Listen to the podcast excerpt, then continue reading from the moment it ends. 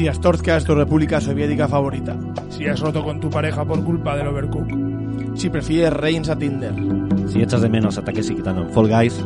Este es tu programa. Machaca botones.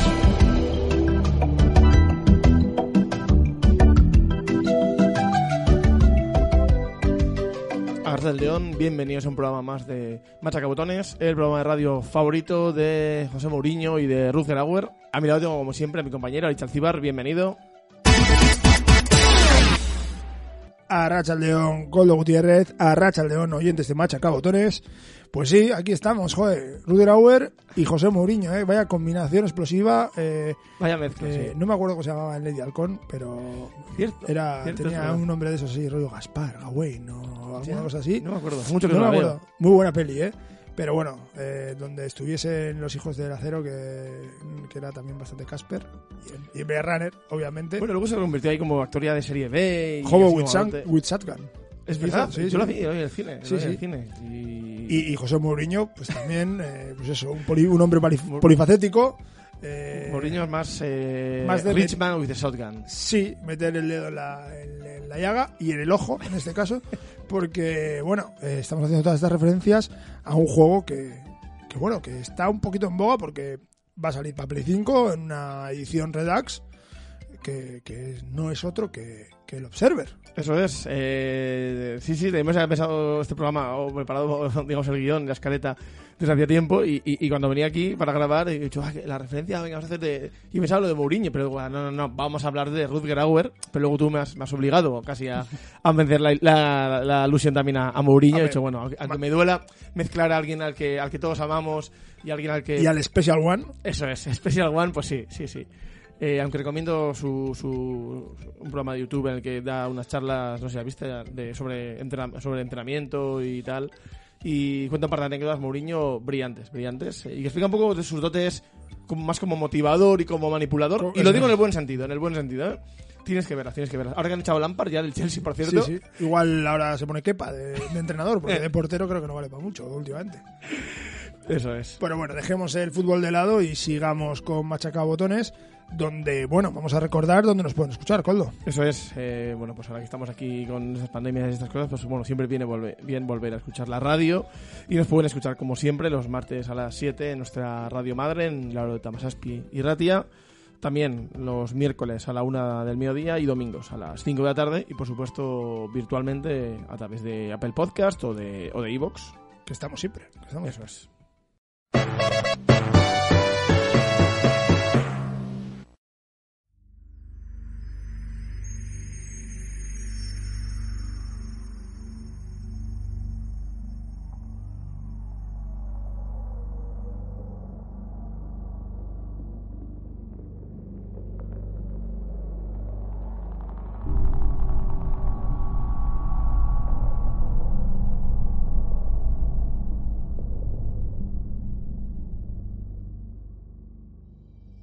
Pues efectivamente, este juego está ahora, bueno, ha, ha recobrado cierto... Hay que decir, Coldo, que nos hemos, hemos dicho que José Mourinho, pero realmente José Mourinho no es el Observer. El Observer era el señor que estaba detrás mientras Mourinho le sí, sí, sí. metía el león en el ojo a Tito Villanova. Eso es, mientras le inyectaba cáncer a, a Tito Villanova, eh, el, el- el hombre del bigote de- del, del Bernabéu, que era donde se jugaba ese partido, ese fue, se convirtió en el meme, o sea, es, yo creo que es uno de los memes más absurdos de, de la Sí, historia. y ya desapareció, ya no está. No, no es de los que duran como, como este, el de Pulp Fiction, el de que sale ahí Ya. Travolta. Mm, No sé, pero, o- pero ¿qué fue? O sea, igual ese hombre forma- mm, se fue con Mourinho, igual a Inglaterra, está ahí No sé. en el cuerpo técnico de, de- ¿dónde está ahora? Del Tottenham. Yo creo que estará ahí tranquilamente en, en- en el Bernabéu todavía. Fue Ahí, con Caranca, igual se fue con Caranca. Bueno, puede ser, puede ser. Bueno, pues como decíamos, este, este Observer, eh, iba a decir que ha vuelto a tener cierta popularidad, pero realmente creo que nunca llegó a tener mucha popularidad, porque como eh, comentaremos a continuación, era un juego no muy grande, de un estudio que estaba en crecimiento, y a mí me da la sensación de que realmente se ha hecho más famoso ahora, con Sí. esta, con esta revisión, también pues igual aprovechando un poco los huecos ¿no? de la nueva generación, que hay cierto, cierto vacío en cuanto a catálogo, entonces de repente mucha gente yo creo que ha conocido este juego, este juego ahora. Tú lo has jugado recientemente, bueno, antes de esta, de esta revisión en realidad. sí, sí. Salió gratis para Epic, aproveché, ya lo tenía en mente, lo tenía en, en Steam en la lista, pero bueno, se adelantó Epic, así que Bueno, eh, un juego muy cyberpunk, hay que decirlo. Totalmente. Y polaco, además. Y polaco, o es sea, que está todo, todo bastante unido. Sí, sí, y con un actor famoso. Sí, sí, sí, podía haber sido el verdadero cyberpunk. Es el. Cyberpunk, eh, sí, B, o bueno, o el A, no sé, tú, tú, tú me lo dirás que. Con que algún has bug que otro, con algún bug que otro. Bueno, pues en realidad este, este Observer, eh, la versión original salió en el año 2017 para todas las consolas y para PC también.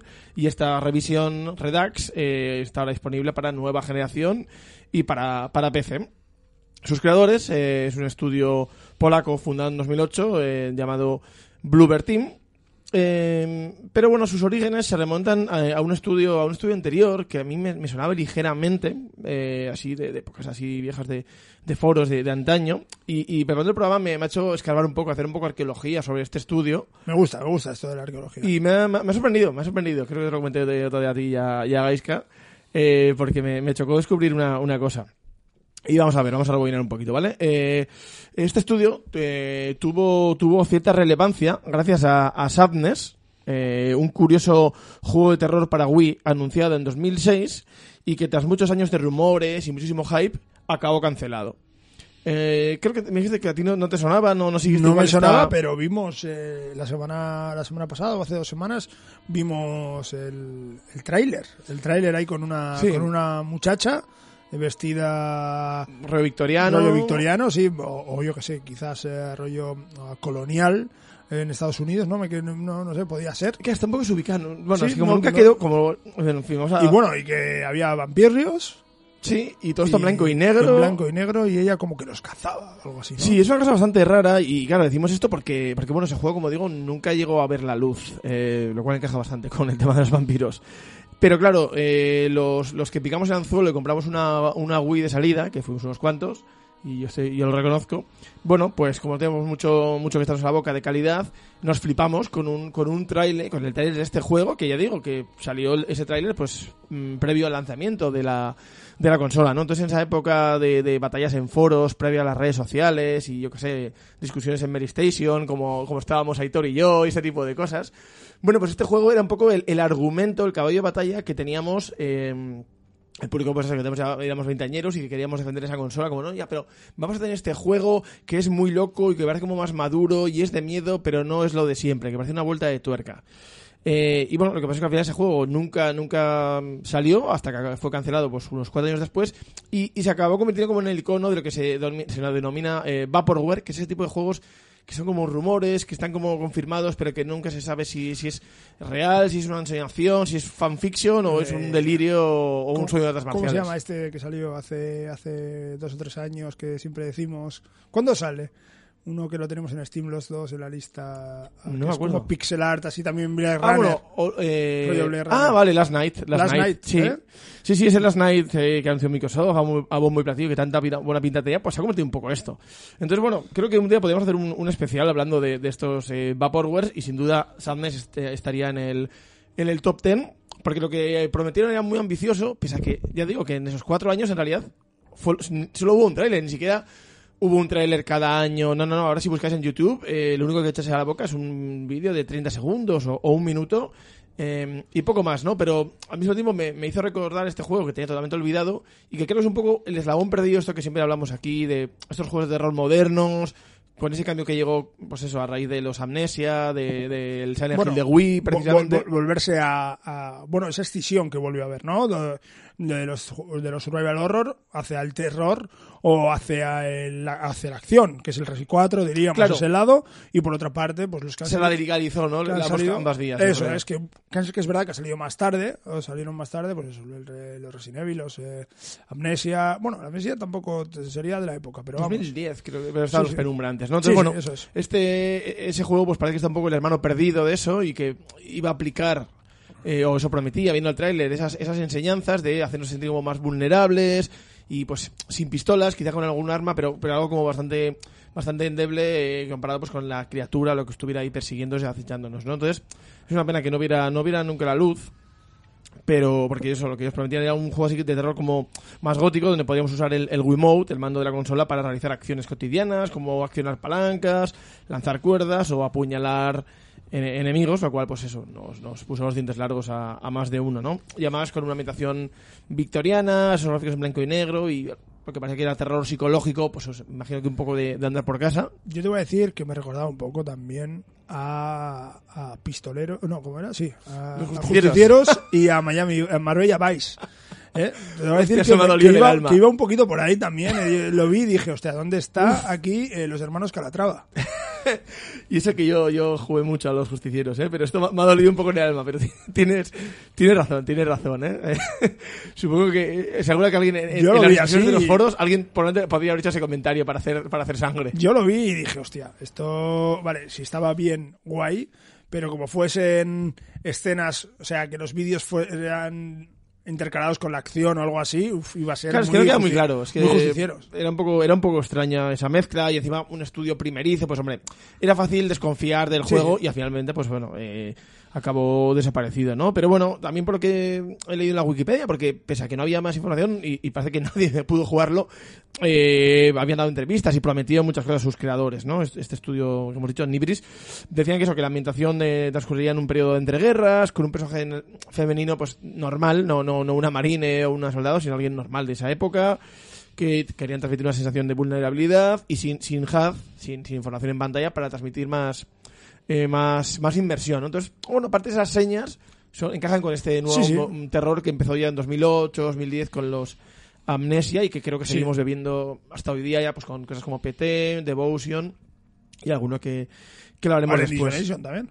¿Eh? Alien Isolation también. Sí, sin ir más lejos, ¿no? Entonces, bueno, eh, está bien recordar este, este juego, pero bueno, creo que quizás hayan podido incorporar algunos de estos elementos, quizás en estos juegos que comentaremos ahora, ahora porque este juego está ya, ya está ya, ya olvidado, pero bueno, creo que eh, también se puede encontrar información por, por ahí. El caso es que, bueno, que cuando ese juego eh, se canceló, o ya antes, debía estar las cosas un poquito, un poquito mal, por eso, por eso no veo no salió adelante.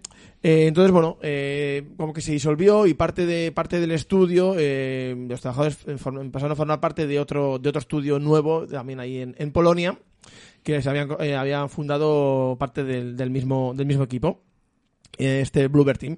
Empezaron a lanzar entonces juegos menores para portátiles y móviles, eh, hasta que en 2016 lanzaron su primer gran título, Layers of Fear.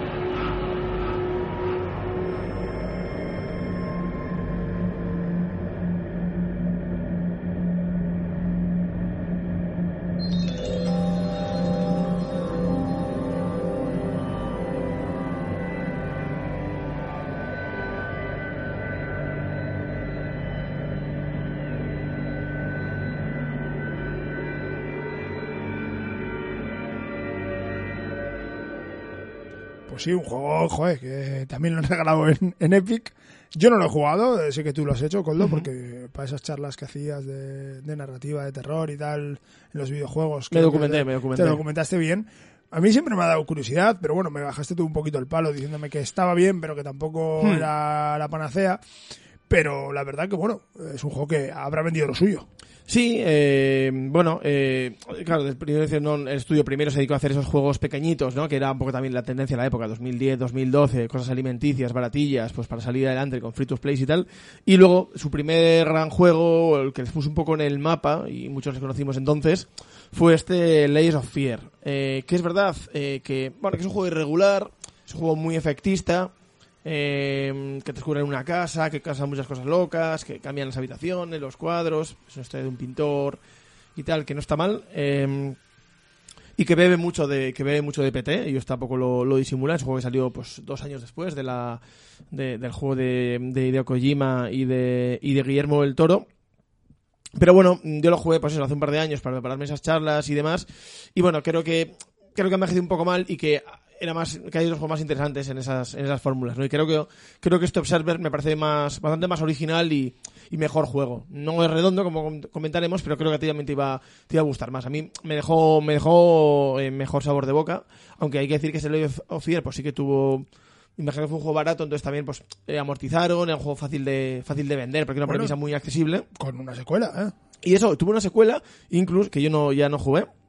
Incluso tengo entendido que empezaron a hacer la tercera parte, pero en algún momento dado lo reconvirtieron en el eh, otro proyecto que hicieron después, que es el juego de la bruja de Blair. Que ese yo no, no lo he jugado, nuestro amigo Gaisca nos dijo que no era muy allá, pero no sé qué manera lo cambiaron, nos llegó el encargo y Lo- lo, lo combinaron. Lo puso un poco verde. Sí, a mí, claro, ya te digo, me sorprendió eso porque digo, joder, a mí Layers of Fear ya me acabó cansando un poco la fórmula. Pues haber hecho tres juegos del mismo concepto, uf, me parece ya estirar Ya. mucho el chicle, pero bueno, yo qué sé, llevamos 10 Assassin's Creed y nadie dice nada, así que tampoco, tampoco me quejaré. Pero bueno, creo que ese of Fear pues, eh, empezó a, demostrar por dónde querían tirar estos, estos autores, ¿no? El, tipo de terror que les gustaba, eh, las referencias que, que manejaban, ¿no? Porque era un terror, pues también eh, muy gótico y, psicológico, en una mansión, así como un estilo, pues muy clásico, como puede ser un poco las historias de, Edgar Allan Poe y, todo esto, ¿no? Y con un pintor, y bueno, eso está, está bien, hay ciertos elementos y ciertos giros que, que merecen, que merecen la pena. Como digo, con todos estos elementos, bueno, pues el juego fue un relativo éxito, así que el estudio eh, se pudo trabajar, eh, se pudo poner ya a trabajar entonces, en el que seguía su siguiente, su siguiente proyecto, eh, y salió eh, apenas un año después. O sea, realmente o lo tuvieron muy claro que lo iban a petar, eh, o, o dividieron el equipo en dos, eso no tengo claro, porque apenas un año después salió a la venta este, este Observer, que a mí me parece el, el mejor, o el, el juego más redondo de los que han hecho hasta, hasta ahora. Hombre, también puede ser porque también el... eh, ¿Cómo decirlo?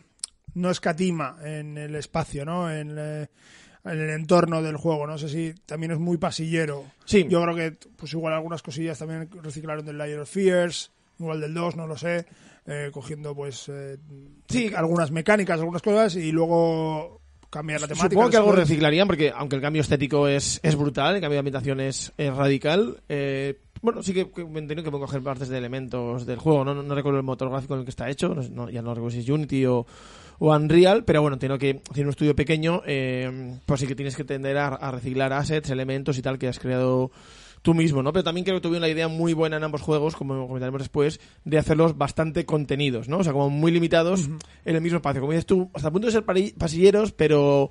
Pero a mí en, en Observer me, me gusta, me parece que esa idea Sí, no funciona mal, no bastante, mal. bastante bien. O sea, te puede dar una, una falsa sensación de libertad y a mí me, me parece que es, es parte de lo que a mí personalmente hace que, que me guste más No el sé, juego. yo, yo la verdad que, que me sentía un poco guiado, demasiado guiado Ujú. en ciertos momentos. Y eso que hay como una side, qui- side Sí. quest y tal, pero pff, eh, es una de las cosas que me, me mató Vale, un poco. luego, luego lo comentamos. Eh, bueno, el caso es que con este juego eh, cambiaron totalmente de, de registro y pasaron del terror clásico al terror cyberpunk, que es algo que, bueno, no está tan explorado, yo creo, en, eh, por lo menos en, los videojuegos, no se ha tocado tanto ese, ese estilo. Y bueno, está ambientado en, en Cracovia, que es exactamente la ciudad donde está situada el estudio, los creadores.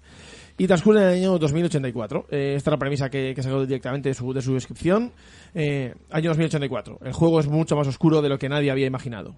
Primero llegó la nanofagia, una plaga digital que mató a miles y miles de personas que decidieron aumentar sus mentes y cuerpos. Después vino la guerra, que diezmó y destrozó tanto a, la zona, a la zona este como a la zona oeste. Al no haber nadie que pudiese asumir el poder, las empresas aprovecharon la situación y forjaron sus propios imperios corruptos. Tú eres una herramienta de la opresión corporativa. Te temen y desprecian.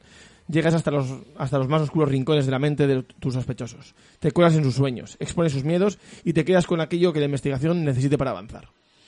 La verdad que es una premisa cojonuda, es muy cyberpunk, o sea, totalmente juego de rol mm, de los 90, vamos, eh, a mí la idea me pareció cojonuda.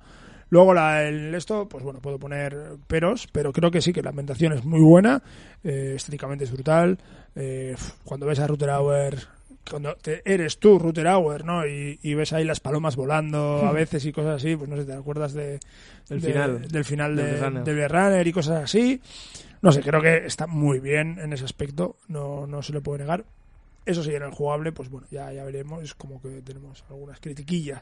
Sí, sí, sí, es verdad que luego al final la premisa pues se queda un poco ahí, no, no le sacan mucho partido, o sea, creo que suena, suena más sugerente de lo que luego realmente es, es algo mucho más sencillo, porque esto así suena un poco un poco Inception, ¿no? Incluso meterte, o, o Sí. Psychonauts, Sí, que sí. me lo jugué hace unos meses otra vez y tal, para preparar el, el segundo, y, y es un poco esa idea, ¿no? De meterte en las cabezas de, de la gente, ¿no? Pero bueno, esto ocurre porque una megacorporación malvada, ¿no? Que es algo también muy típico de, de este tipo de historias cyberpunk, eh, pues eso, desde que lo- creó un poco ese estilo el escritor William Gibson y lo hemos visto en millones de, en millones de obras. Eh, bueno, pues esta obra, eh, empresa llamada Kiron, o Chiron, ha tomado el control de, del país y ha declarado la Quinta República Polaca, que me hacía, me que hacía está gracia. muy bien. Todo lo que sea Siempre- república siempre es. está bien. Eso es. Sobre todo si te es. quieres a los, malos manos Kaczynski o al, o al que quede ahí de los, de los Kaczynski. Alguno peor. seguro. Igual, igual en el futuro está el Cyber Kaczynski, ¿sabes? O él con su hermano robótico Kaczynski. Igual los han, se han juntado en rollos y a mes. O sea, en vez de separarlos, juntarlos. Hostia, pues esa idea en, en este de ciencia ficción pero, o sea, juntar como la, la mente de dos... Bueno, yo creo que juntando la mente de los dos no daría tampoco para mucho, pero bueno.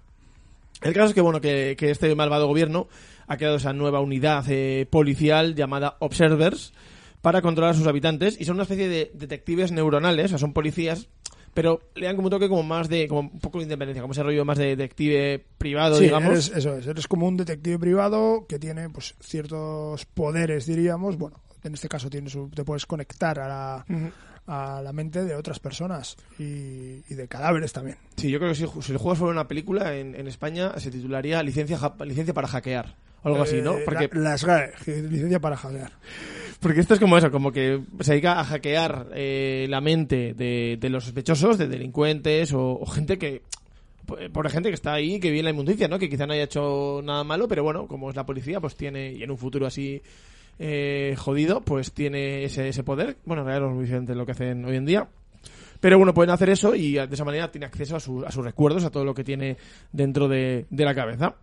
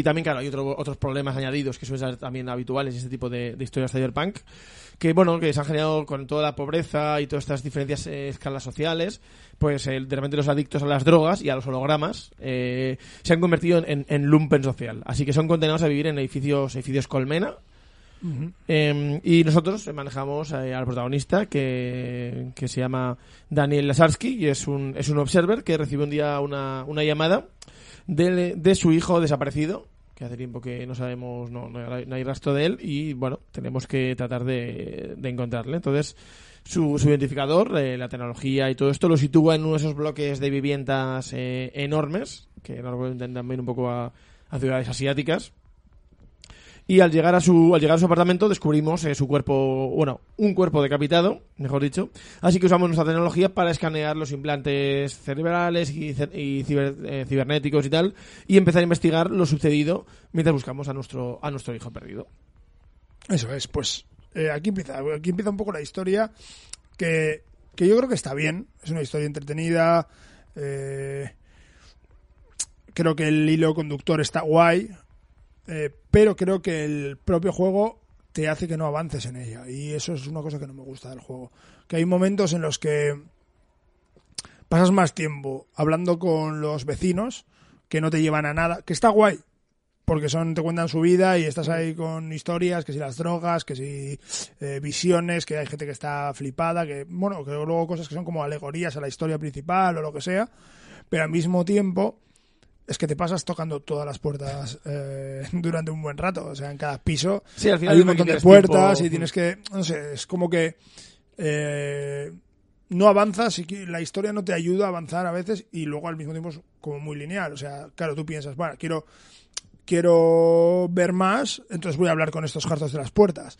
Entonces, para romper la linealidad, paras la paras el juego, diríamos, Sí. porque no va a ningún sitio. Entonces, mm, eso es uno de los fallos que tiene. Bueno, ah, yo creo que eso es un mal endémico de, de muchos Sí, sí, sí. juegos así, ¿no? Que te dan cierta urgencia, o, en este caso, ¿no? No hay una urgencia real de va a explotar la bomba nuclear, pero es como, hostia, estoy usando a mi hijo, ¿no? Sí, Pero al mismo sí, tiempo sí. te entretienes haciendo otro tipo de, de cosas, de recaditos y, y tal. Eh, a, mí, a mí sí que me gustó eso también.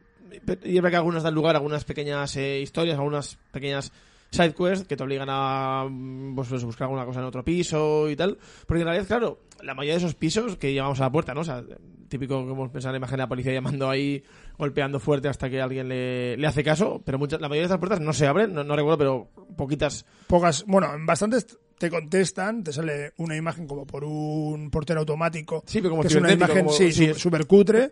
Y... Pero a mí me gusta, me gusta eso, es como... Sí, sí, está bien. Entiendo que, obviamente, claro, es, es el futuro, pero eso son, es el lumpen lo que he dicho, ¿no? O sea, Sí, sí. no es la élite, entonces tiene como una tecnología así como retrofuturista. Bueno, es totalmente cyberpunk, sí, sí.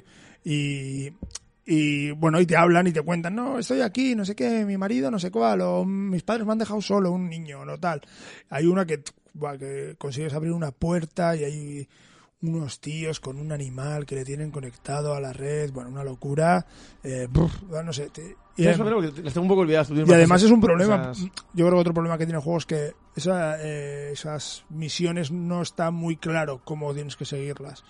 Entonces no hay- no está muy bien explicado el. eh, entonces a ¿A veces te, con eso de, con lo de seguir a través de luego los menús o así o, o como Sí, una vez eh, tú tienes un, un menú donde puedes mirar cómo va tu misión, tu vida, tal, como una interfaz, ¿no? Diríamos Sí. un brazalete, o no me acuerdo. sí algo así era así un dispositivo Sí, y... eh, ¿Qué pasa? Que... Joder, eh, te pone lo que tienes que hacer, o sea, cómo seguir tu misión, y las secundarias también, pero no te es claro. Es un poco difuso. sí que recuerdo que era un poco confuso ahora que sí que me suena que Y la era misión poco... principal no, porque te dice tienes que buscar la salida de no sé dónde. Bueno, o tienes que ir hacia no sé cuál. Y luego siempre te encuentras con alguien o porque hay algún personaje extra que sale por ahí, algún robot, algún el el joder, ¿cómo se dice? El de mantenimiento del edificio, que Sí. es un harto, hay un ex soldado hostia sí cibernético con, con problemas de cell shock y demás. Y y bueno, ya te guían, pero las secundarias pues se quedan un poco en el aire, a veces te las saltas, a veces no, no sabes si vas más adelante, si vas Hmm. más atrás. Y creo que es un pequeño fallo que en un juego así no, no debería de ser. No debería de ser. puede ser puede ser no, no recuerdo ese detalle porque lo jugué hace más tiempo pero bueno, eh, como decíamos, ya eh, eh, y como es evidente, la principal eh, influencia del juego es, es Runner, por eso Rutger Hauer pues, pone voz al protagonista, y es uno de sus últimos trabajos, ya que falleció pues dos años más tarde, ya en, en 2019. En, en paz descanse. También, por supuesto, el Cyberpunk 2020, tan de moda, el juego de mesa, o sea, el juego de, de rol eh, de mesa eh, tan famoso de los 80 y, y 90, bueno, pues parece que pegó muy fuerte. Ya sabemos que en todo el mundo, pero parece que en Polonia especialmente Sí, debió, sí. De, Sí, sí. debió de gustar mucho. Bueno, porque creo que es un, un juego de rol concretamente que es un poco um, lo primero puede pasar en cualquier parte del mundo puedes jugarlo en cualquier parte del mundo no necesitas porque es como una ah, sociedad globalizada no es lo que pasa un poco en Blade Runner no que sí que está comido todo por los japoneses o los chinos o lo Sí. que sea no muy asiático es Los. Ángeles, pero... Eso es, es Los Ángeles. Y en este caso, pues, eh, es que en este, en, este, en este juego de rol puedes estar en cualquier parte del planeta que es así. O sea, es como una macro globalización ya total. Ah, entonces, eh, yo creo que es un juego que es mm, fuera de, de lugares, de, no sé, ¿cómo decirlo? Ah, igual el Señor de los Anillos es más anglosajón, más tirando hacia eh, países pues eh, Inglaterra, Estados Unidos, tal, igual en Polonia, toda esta zona, pues igual no pegó tanto, que seguramente también, pero igual el, el cyberpunk yo creo que solo por el hecho de ser sociedades más Sí, industriales, pensando en más... eso. Estaba pensando que, claro, el juego original es de los 80, no recuerdo el año exactamente, ¿no? Pero, claro, en esas mm, sociedades comunistas y tal, todavía con Sí, el Guerra Fría el y todo esto. Guerra Fría, es que es muy... Eh, Entiendo que para eso fuera ese rollo decadente es algo que, que, que, que vivían en su, en su día a día, ¿no? Entonces, Bueno, y eh, piensa que igual el régimen eh, aceptaba mejor el, los juegos rollos cyberpunk porque como criticaba que las corporaciones controlaran el mundo y todo esto. sentido, tiene sentido, no lo sé, no lo sé. No, Estoy, no, estoy divagando ser, ¿eh? totalmente, pero, pero bueno, puede ser. Aunque bueno, claro, el otro más famoso de esa época era Dungeons and Dragons, ¿no? Que en ese sentido era como inocuo, o sea, no era Sí. algo que glorificara, o sea, seguro que había otros juegos... Sí, pero era más yankee, más así, más eh, allí tuvo un lo petó mucho. No lo sé, no tengo ni, No, ni la, la más Habría que investigar eh, investigar esto, ¿no? O ya está pensando también en juegos como Disco Elysium, ¿no? Que vienen de, de sociedades co- comunistas y todo esto. O sea, como, como un juego así pues, eh, viene de ahí, pero bueno, eso es para, lo dejaremos para, para otro día. Pero hablando de política y tal, claro, la sociedad que presenta, como suele ser siempre habitual en este género, o subgénero de ciencia ficción, es una sociedad distópica y está encima le dieron como ese estilo como perdón, como ese estilo europeo de los 80 y los 90, especialmente pues eso de, de Europa del Este y con muchos ecos de, de la URSS, pues porque es lo que ellos han, lo que ellos han mamado, ¿no? Eh, querían diferenciarse a toda costa del estudio de- del cyberpunk típico americano, porque es verdad que el cyberpunk, aunque sí que es algo global, como tú dices, porque es parte de la esencia, ¿no? De el mercado común, toda la sociedad globalizada, Sí, internet, todo esto es lo mismo y tal. Eh, de hecho, ¿no? El, cyberpunk, el, el videojuego no es una ciudad, es una ciudad eh, Bueno, es macrociudad. Tiene eso, como más no- ciudades eh, dentro. pero que no pertenece a un sitio u otro, ¿no? O sea, entiendo que es una, Sí, sí. algo ficticio. Eh, Night, Night City. eso es, eh, eso quería decir. Porque eh, aún así sí que se puede reconocer incluso, mm, hoy en día se puede diferenciar como, mm, os viene a la mente un, un cyberpunk americano o un cyberpunk eh, japonés, ¿no? Por ejemplo, pues Blade Runner, pues la imagen más típica del cyberpunk más americano, o Ghost in the Shell, porque el, el cyberpunk Sí. pegó muy fuerte en, en Japón, Sí, siempre sí. ha gustado mucho toda esa ambientación. Y entiendo que ellos de cierta manera dijeron, "Oye, eh, está bien tener esto como referentes. Incluso pero Fallout llevarlo- o cosas así que son también más americanas. Claro, encima Fallout es superamericano porque se basa tanto en los 50, ¿no? Los. Good Old Days, ¿no? Todo ese rollo eh, patriótico y, y nacionalista. En cambio, esto dije, bueno, está bien tener esos referentes, pero vamos a llevar a nuestro terreno, vamos a darlo a, a Polonia. De hecho, literalmente, pues está ambientado, está ambientado ahí, tiene ese rollo decadente más post-soviético, ¿no? O sea, es como un cyberpunk en una sociedad que ha sido, que ha sido comunista, ¿no? Y a mí me parece que todo esto eh, da lugar al, al punto más fuerte de- del juego, que ahí creo que sí que estaremos de acuerdo, que es la, la ambientación súper lúgubre, sucia y muy opresiva, que hace que resulte súper Sí. incómodo eh, jugar. Sí, sí, sí. Es, eh, incluso los personajes, ¿no? Son como Sí. chungos, hay como que le, son desagradables, ¿no? Este, este, este hombre del mantenimiento es como, ese, uff. luego cuando estás en la mente de los muertos también, ¿no? O de los, de los, la gente que te metes en sus cerebros, porque hay alguno, incluso algún vivo que en los que entras, eh, vives las vivencias de una forma como muy real, pero claro, en, en un mundo onírico, ¿no? Entonces, eh, ves a esas personas y son como siempre como decadentes, Claro, eh, son- hay mucha drogadictos, drogadictos, alcohólicos. Eso es, eso es, eso es. Asesinos, eh, incluso algún, algún ser extraño y, y no sé. ah, sí, eso, la ambientación es, es brutal y es, es muy guay. Muy guay. A mí me recordaba mucho, me ha recordado. Yo creo que, mm, hablando de referencias, creo que la mayor referencia quizás jugablemente para mí es el Soma. O sea, Soma es Cyberpunk, es otro tipo de Cyberpunk porque realmente tiene mucho que ver, ¿no? Ah, más, eh, es una mezcla de Cyberpunk y San Junipero. Sí. Eh, Porque tiene muchas cosas de Philip K. Dick. sí, sí, sin duda. Runner y Sí, todo sí. esto, y también viene un poco de, de lo mismo. y, y creo que para mí es el fallo de este juego es que ya existía Soma y Soma lo hace muy bien. Entonces este juego se queda un poco a, a medias de porque realmente las mecánicas son muy parecidas también, ¿no? Entonces no eh, cuando sale un monstruo tienes que huir de él, cuando o tienes que investigar, conseguir los papeles y saber dónde está la salida o mover, hacer pequeños puzzles. Sí, Aquí no hay puzzles, casi, Mm. no hay no, no hay puzzles es más de los puzzles son más de investigación porque eh, tu personaje, el Observer, tiene no, no solo se puede conectar a las mentes de otras personas, sino que tiene un par de vistas donde puedes ver, por una parte, objetos eh, con tecnológicos, que puede ser implantes o puede ser simplemente un ordenador que esté en una sobremesa eh, o, o- o lo que sea. Y luego puedes ver también con otra visión, porque tiene varias visiones, puedes ver manchas de sangre o de AD eh, rastros de ADN Sí. o cosas por el estilo. Sí, son como dos modos o dos especie de visión detective. Entonces, eso está guay, me parece que está guay, pero siempre es siempre tienes que hacer lo mismo. En, en Soma la diferencia es que hay puzzles. Entonces, como tienes que hacer puzzles, eh, tienes que darle un- una vueltita más a la cabeza.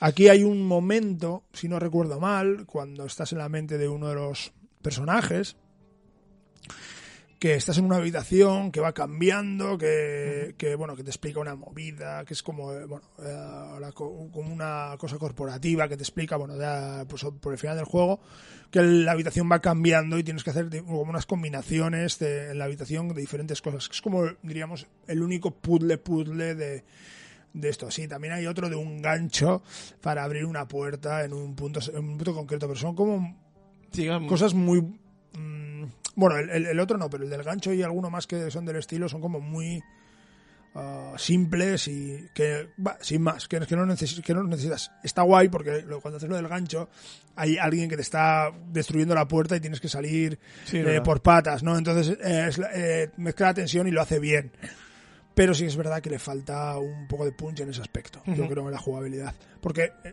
como digo Soma ya lo ha hecho y lo ha hecho quizás Sí, sí. mejor Eh, Es evidente, ¿eh? o sea, son más de 2014, 2015. eh, y este juego, pues sí que. Bueno, creo que ellos no lo han reconocido, o tampoco, tampoco me he leído a mí en entrevistas y cosas, se mira un poco por encima. eh, pero bueno, es evidente que, que es un juego que tuvo cierto. Bueno, es un juego bastante prestigioso, aunque no, no gozó igual del éxito que se merecía. Eh, y que tenían los otros juegos de ese, de ese estudio, de Fictional Games, que son brillantes los creadores de los Amnesia que mencionábamos antes. Pero creo que creo que, mm, creo que Soma es su juego, su mejor juego, el más redondo. De hecho, he estado probando también el, último Amnesia y bah, no es no es gran cosa. Pero sí que hay cambiando también esa ambientación. O sea, este estudio Bloober ha ha seguido un poco el mismo estilo que, que los que, los suecos de venga eh, varios juegos de estilo más clásico, terror gótico, una mansión y cosas raras y tal. Y de repente venga ahora vamos a hacer algo de más de ciencia ficción, eh, mucho más eh, opresivo y feísta y tal. Y desde luego Soma es un juego mucho más complejo. Yo creo que tanto a nivel de historia como a nivel de mecánicas, ¿no? Porque encima tienes diferentes monstruos y tienes que aprender un poco las dinámicas, o sea, eh, se diferencian entre sí, tienes que andar con cuidado, con sigilo y demás. Y este otro, este Observer, mm, es bastante, bastante peor juego, es decir, un juego menos... También creo que es menos ambicioso, creo que no, no Sí, aspira también tanto. es verdad. Creo es que a mí la ambientación igual me gusta hasta más este, quizá pues porque es un juego más moderno, pero la ambientación siendo parecida, súper sucias, feístas y Sí. opresivas, me gusta quizás más más este, que es algo que al otro juego, en la parte estética siempre me, me parece que, que igual no estaba a la altura. Y en cambio este No sé, me- a mí, a mí el mero hecho, jo, yo es que es tan diferente todo el, el agua, tal, estar eh, bajo el agua, las estaciones. Me parece que es algo tan, tan diferente. Hmm. Claro, esto, una, pues, es que al final un edificio cerrado, pues, a ver, no sé, lo hemos visto, ya lo dijimos, eh, lo hemos visto en el cine, lo hemos visto con Dredd o, o Sí. otras pelis eh, y juegos también, pues eso, el mismo Layer Fears es, es una casa y es diferente, pero Sí. es... Bueno, a ver, claro, muchos juegos han hecho esto, o sea, yo sé, desde Resident Evil, ¿no? Solo Sí, que al sí. final lo que es una casa luego tiene una base submarina, un laboratorio secreto, eh, nazis, o sea, tiene de todo, ¿no? Sí, Pero bueno, es verdad que el, pri- el primero era más contenido.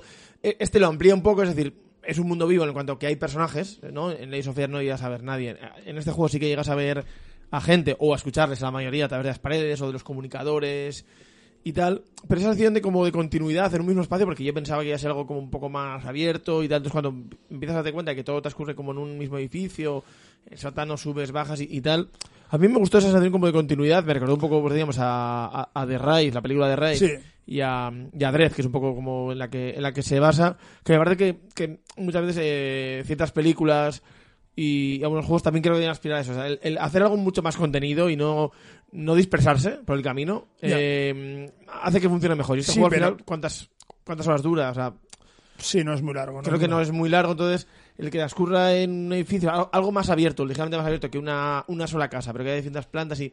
No sé, a mí me, me- me gustó. Creo que es una también por tema de ahorrar recursos y, y no vas a poner a hacer ya otros espacios y tal, ¿no? Pero La- creo la- que... Yo la pena es que, claro, lo que decías tú, que sí, eh, el edificio tal, pero es que el edificio está cerrado, solo puedes entrar a, a ciertas zonas en ciertos momentos. Es como que, que es demasiado dirigido. O sea, la investigación es muy dirigida. Entonces, eh, sí, va, sales en el patio, te metes a la, a la- a la- al, al esto de tatuajes, al estudio de tatuajes, por ahí vas a las alcantarillas, que vuelves a la casa, que vuelves a encontrarte con el tío del mantenimiento, que no sé qué, que no sé cuál. Es como todo el rato estás en la misma zona Sí. y, y- y de hecho eh, los pisos del, del edificio son muy parecidos, salvo el último quizás, que tiene ahí una zona como más como que está abandonada y, y el, el subsuelo, el sótano, menos esas dos partes que sí que, es que están un poco diferentes, los tres pisos que tiene el edificio son muy iguales. Sí, a ver, entiendo que eso también es, digo, es un edificio colmena, tal, o sea que no van a poner a, a Requesens Sí, algo pero- detallado, o sea, no es una estancia de eso. Pero de- ya que ya que son como fases realmente, Sí, pasas sí, sí, de una claro. a otra y generalmente suele ser entre una y otra una pelea o bueno, una pelea, un- una estancia Sí. contra el Sí, un contra un viaje o bicho una inmersión en la mente. Eso es una inmersión en la mente y ahí te encuentras un monstruo o lo que sea, rollo Soma, pues me parece que sí, que esas estancias están guays, pero luego apareces en un sitio que sí, es el siguiente piso, eh, igual la gente tiene más dinero o menos, pero realmente no te aporta muchísimo. Que luego las historias esas son muy hartas y están guays, ¿eh? Sí, Pero yo creo que sí que le, que le falta ese punto.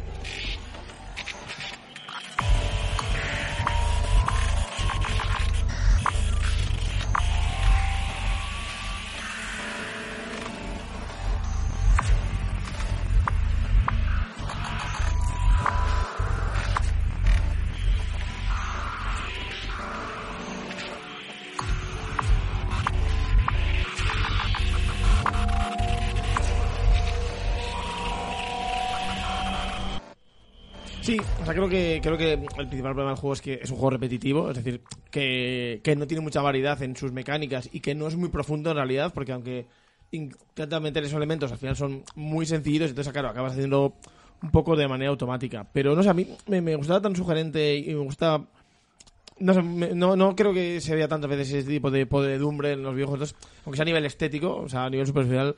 A mí eso sí que me, me atrajo mucho. No, no sé cómo sea en Cyberpunk, tú que has jugado, si esa parte. No, no, no. Cyberpunk es bastante reluciente para Eso, ser, eso- eso para ser. Cyberpunk. Es, es decir, me refiero eso sí.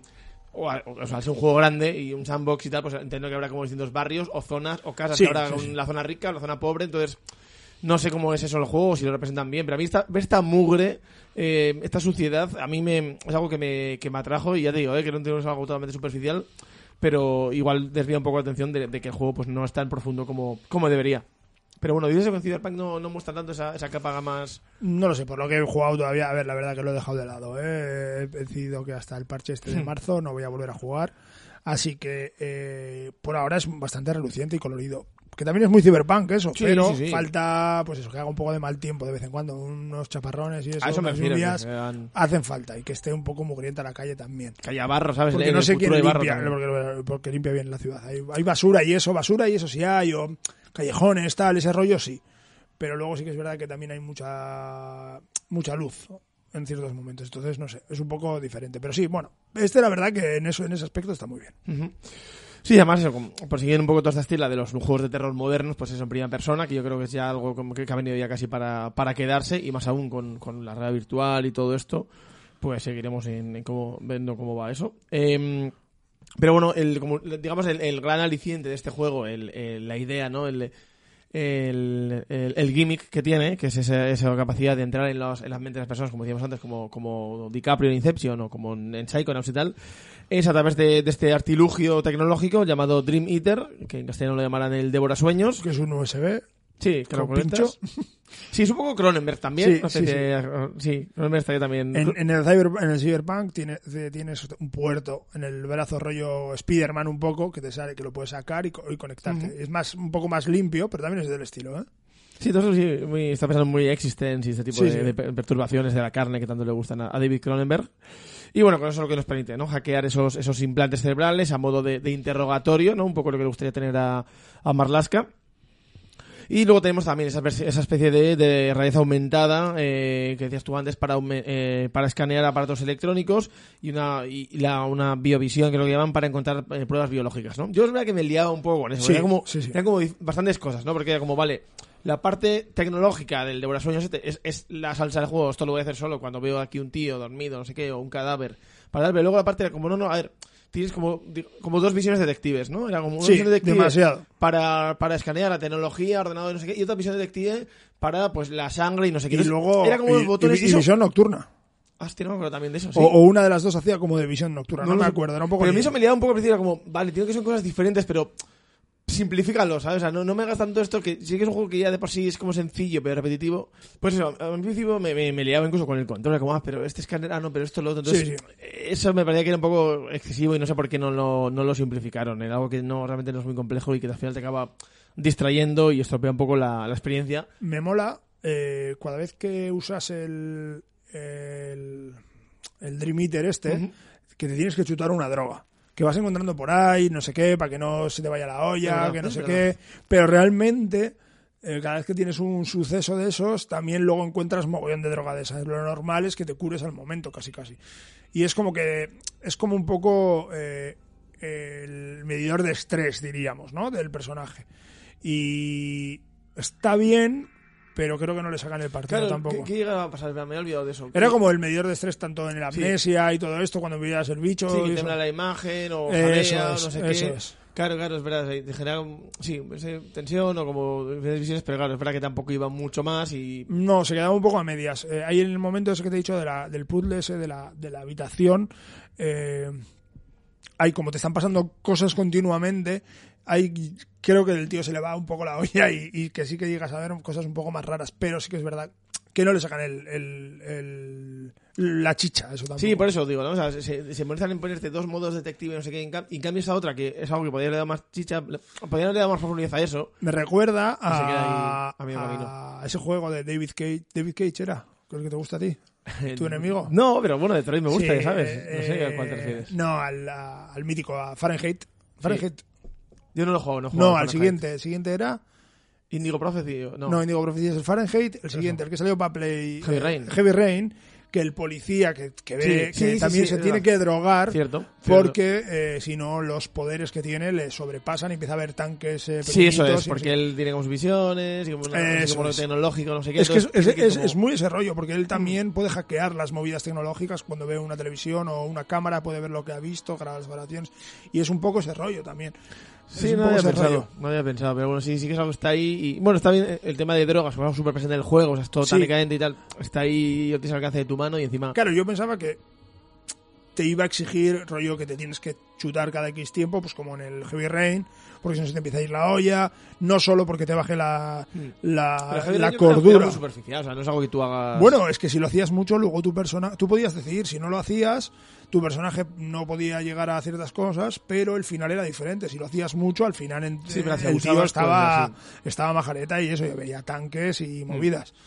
Entonces esto es un poco lo que yo creo que le faltaba en cierto modo, que, que esa drogadicción sería importante en cuanto a que nos obligase a chutarnos cada X tiempo o lo que Tú sea. tienes que mandar un mensaje, ¿no? Hay winners don't just drugs. Eso es, Que eso apareciera el, el mensaje ahí como las recreativas de, de antaño al principio del juego y ese era el mensaje, el mensaje Sí, sí. moral y educativo de, de hoy, amigos. Del FBI. No, no, no, estos son polacos, les veo yo, aunque bueno, había encajado eso con la sociedad Bueno, distópica. el KGB también, no creo que. También, sí, no creo que estuvieran muy a favor de las drogas, solo para torturar a la gente, precisamente hablando de, de torturas y, y todo esto.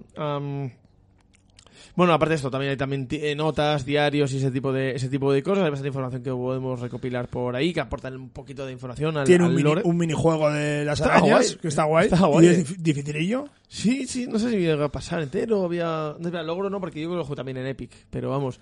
Sí, con Está- esos ordenadores consigues cierta información. Hay unos ordenadores que puedes meterte en ellos hackeándolos o bueno, entrando sin más. Y tienes ciertos mails de información, cosillas y luego una pantalla del minijuego este de las arañas y tal. ah, está guay. El minijuego es un extra que está bien y, y, y a veces pues en estos eh, en estos ordenadores pues conseguir información del juego, o sea, la- de la historia principal y también de las secundarias. Entonces, bueno, bueno, está bien que lo, que lo hagan. A mí me gustaba hackearlos. Sí. Bueno, pues con todo esto ya decíamos, ¿no? O sea, también es un poquito eh, inspiración de Philip K. Dick y tal. Creo que en realidad estamos de acuerdo que este juego es, realmente es más eh, estilo que sustancia. O sea, Sí. Así como son más todo lo contrario. Creo que es más sustancia que, que estilo. Porque te digo, a mí la parte estética se me falla un poco aquí. Quiero estos juegos es lo contrario. Aún así, a mí, a mí me, me gustó y me parece que es un juego que merece la pena, pues sobre todo si te lo han regalado en Epic o en algún otro sistema. Eh, es verdad que la chicha está en un 90% en esos interrogatorios, en Sí. acceder a la mente de, de esas, de esas personas, donde penetramos de manera, de manera como muy agresiva, súper hostil. Y vivimos lo que ellos han vivido, o sea, Claro. cómo han sido asesinados, o cómo ellos han asesinado a alguien, o qué crimen han cometido, si han robado, si han hecho tal, o...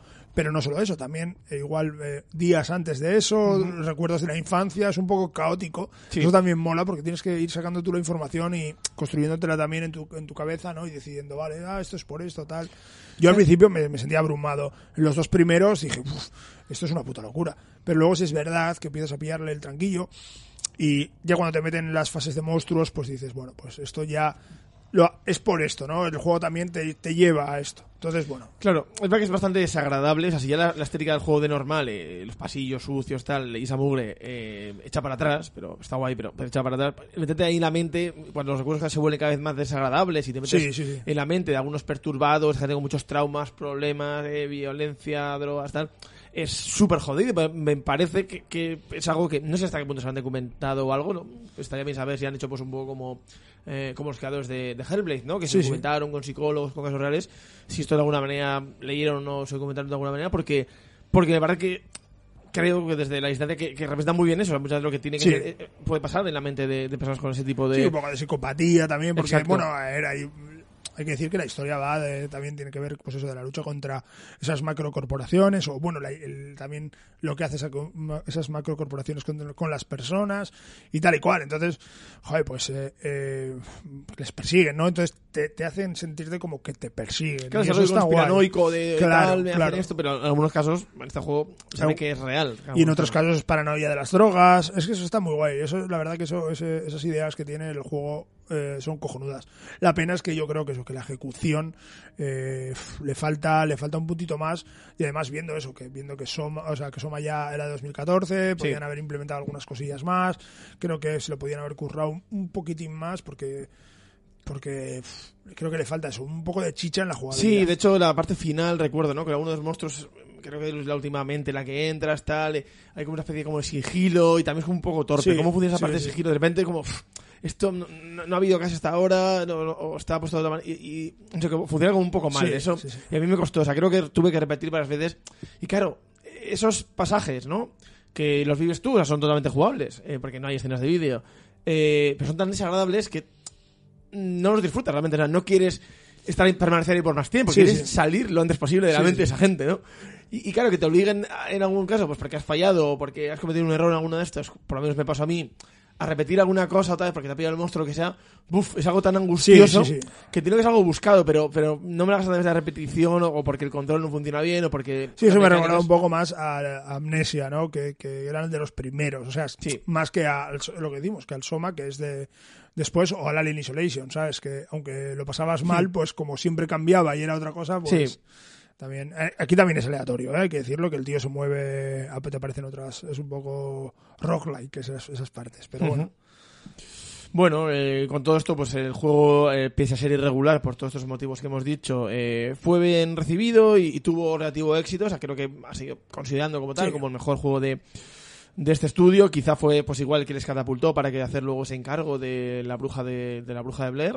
Que bueno, porque hemos tenido no está también. No sé qué tal estará el Layers of Fear 2. Pero bueno, eh, pese a esos problemillas, pues eh, ha dado lugar a una reciente versión ampliada, ese Observer System Redux que comentabas que, tú- que comentabas tú antes, es el único juego de este estudio pues que ha tenido una versión rema- remasterizada, que por lo que he estado leyendo pues tiene gráficos mejorados, aunque yo creo que se veía ya bastante bien. Se veía guay, o sea, se veía guay para, para lo que era. O sea, quiero decir, no aspiraba más. No, y siendo entre cuatro paredes. Pero sí que es verdad que para- si estuviese un poquito mejor, a veces el Pixel también eh, lo agradecería. ¿eh? Yo creo que, que sí.